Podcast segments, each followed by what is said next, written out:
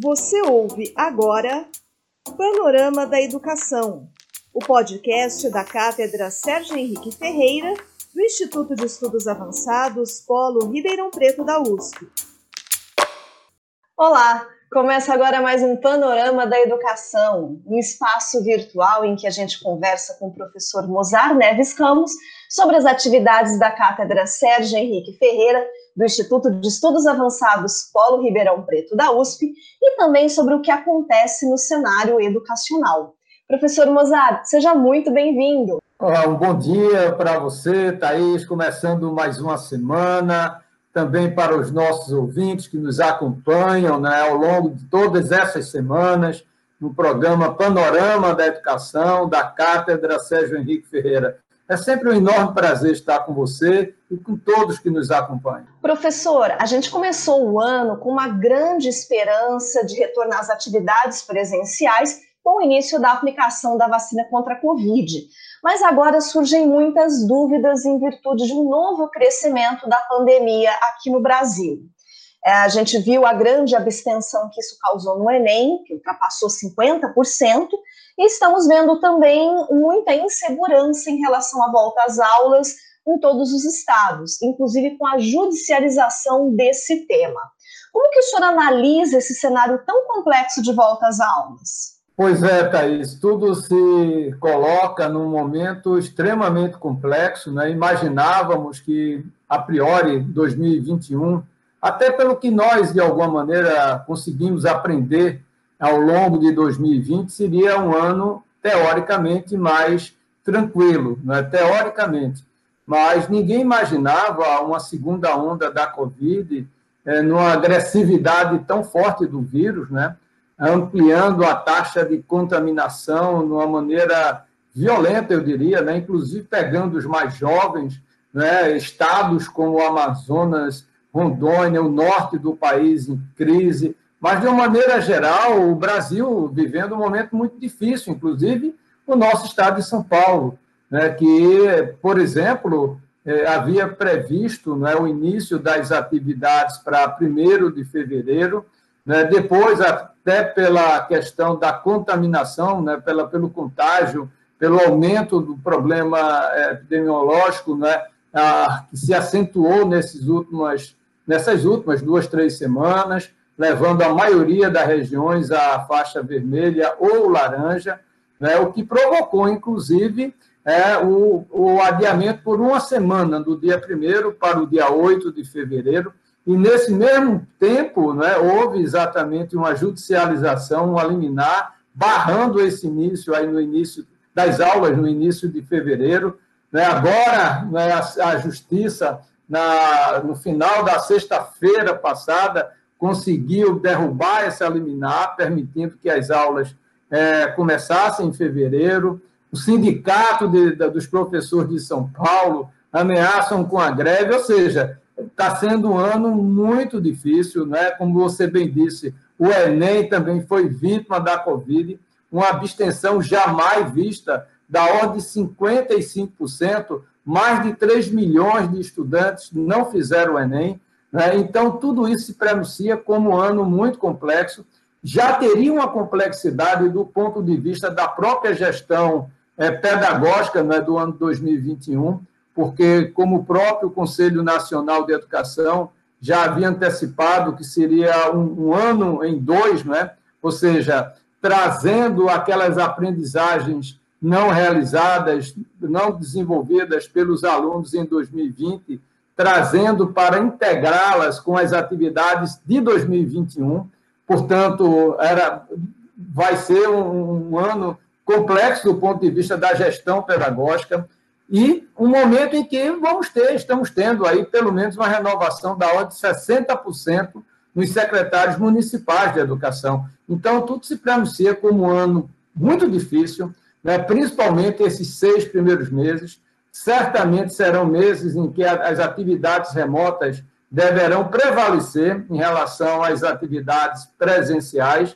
O que se espera é que, à medida em que o processo de vacinação avance, a gente tenha mais professores, principalmente os professores vacinados, né? portanto, é, protegidos da Covid, a gente possa avançar gradualmente no campo presencial, né, mas será um ano do ensino híbrido, né, e, portanto, vai exigir planejamento dos secretários municipais de educação e estaduais também, foco naquilo que é essencial do ponto de vista da aprendizagem, trabalhar para que os alunos tenham conectividade, porque mesmo o estado de São Paulo, que foi um, juntamente com o Paraná, foi, foram os dois estados que, na minha opinião, mais rapidamente né, é, apresentaram condições para o ensino remoto, mas mesmo assim, no caso de São Paulo, é, nós observamos, verificamos um grande percentual de jovens que não conseguiram acessar porque não tiveram a conectividade, ou alguns também porque não conseguiram se adaptar.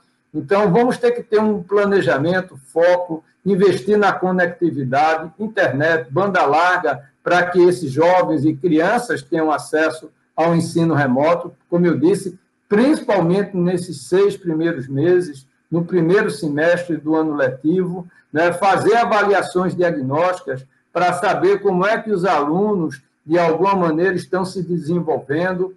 Né? E vai ser um ano também que vamos ter o Prova Brasil, né, o SAEB, né, para medir a proficiência escolar no quinto ano e nono ano do ensino fundamental, né, e também no terceiro ano do ensino médio. E, e, esse, e esse exame, o Prova Brasil, através do sistema da avaliação da educação básica, é extremamente importante para a, aferição do IDEB, o Índice de Desenvolvimento da Educação Básica.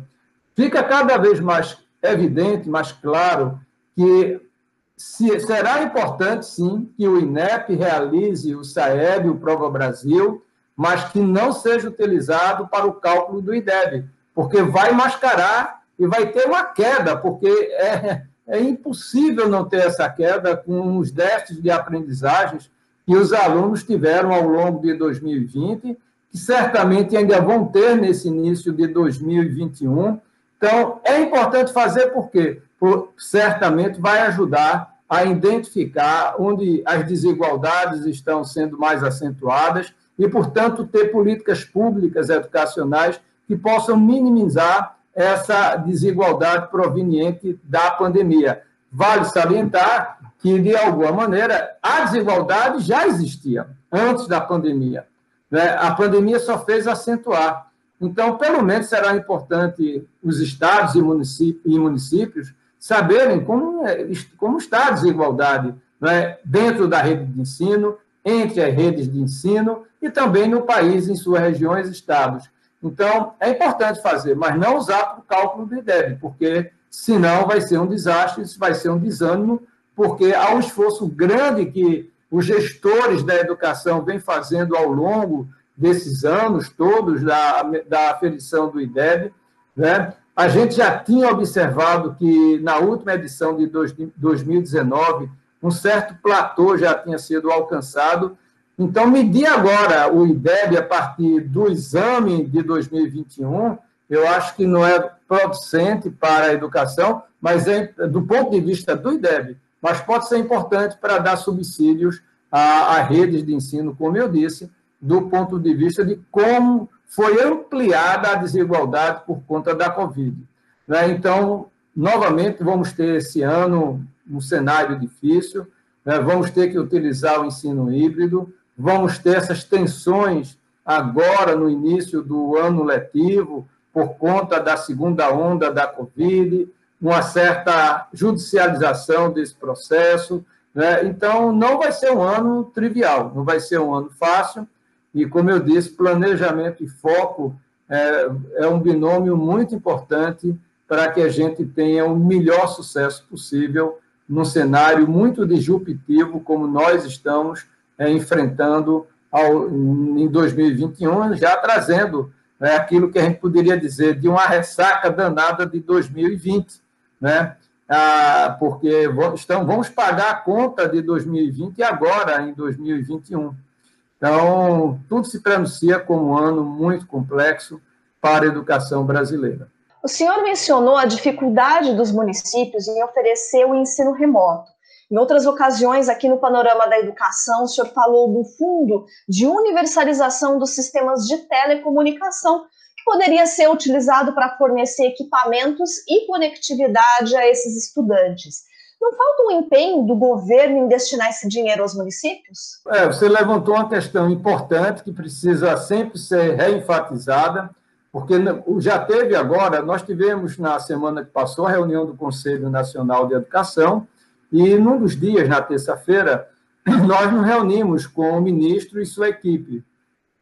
Ficou muito claro uma redução da ordem média de 16% no orçamento do MEC. Então, não dá para também tirar esse dinheiro é, do próprio MEC para alavancar essa questão da democratização do acesso à conectividade, à internet banda larga. Isso poderia e deveria, na verdade, vir através do FUST, desse Fundo da Universalização do Sistema de Telecomunicações, né, que está mais ligado ao Ministério das Comunicações, mas é um fundo que hoje detém aproximadamente 23 bilhões de reais. Né? Então, numa ação conjunta da, do Ministério da Economia, do Ministério das Telecomunicações com a Educação, poderiam elaborar um plano que, eventualmente, uma parte desses recursos poderia se destinar à questão da conectividade, que é tão importante para que os estudantes possam ter acesso ao ensino remoto. Né? Então, espera-se isso, pelo menos, do governo federal.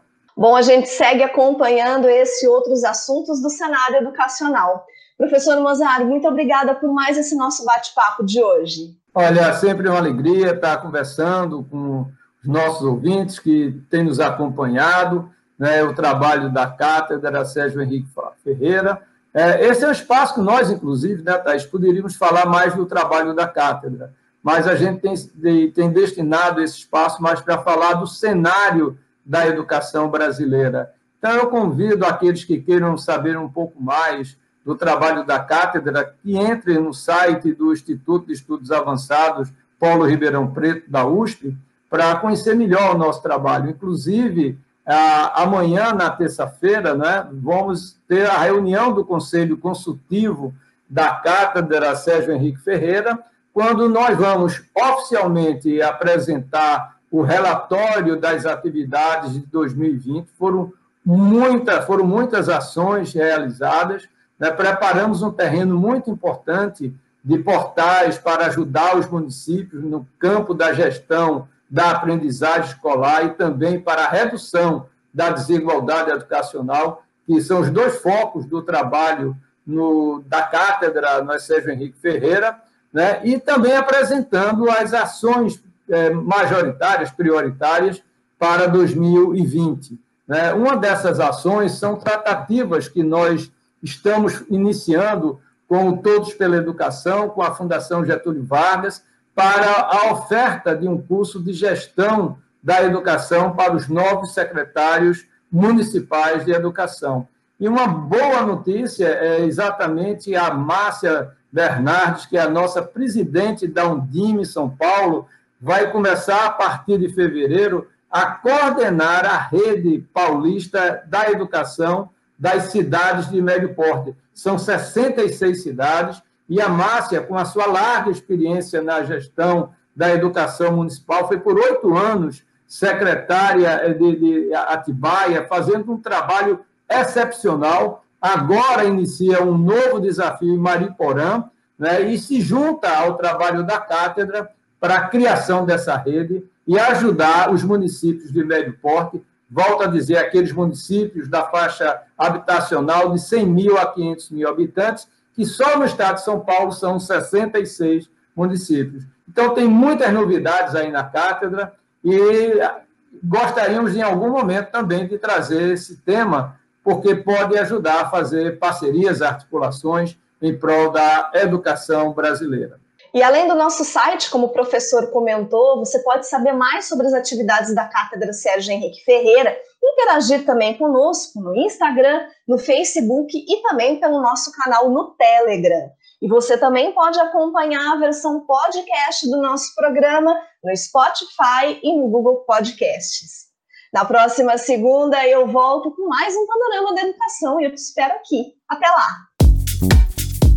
Você ouviu Panorama da Educação, o podcast da Cátedra Sérgio Henrique Ferreira, do Instituto de Estudos Avançados Polo Ribeirão Preto da USP. Apresentação e produção: Thaís Cardoso.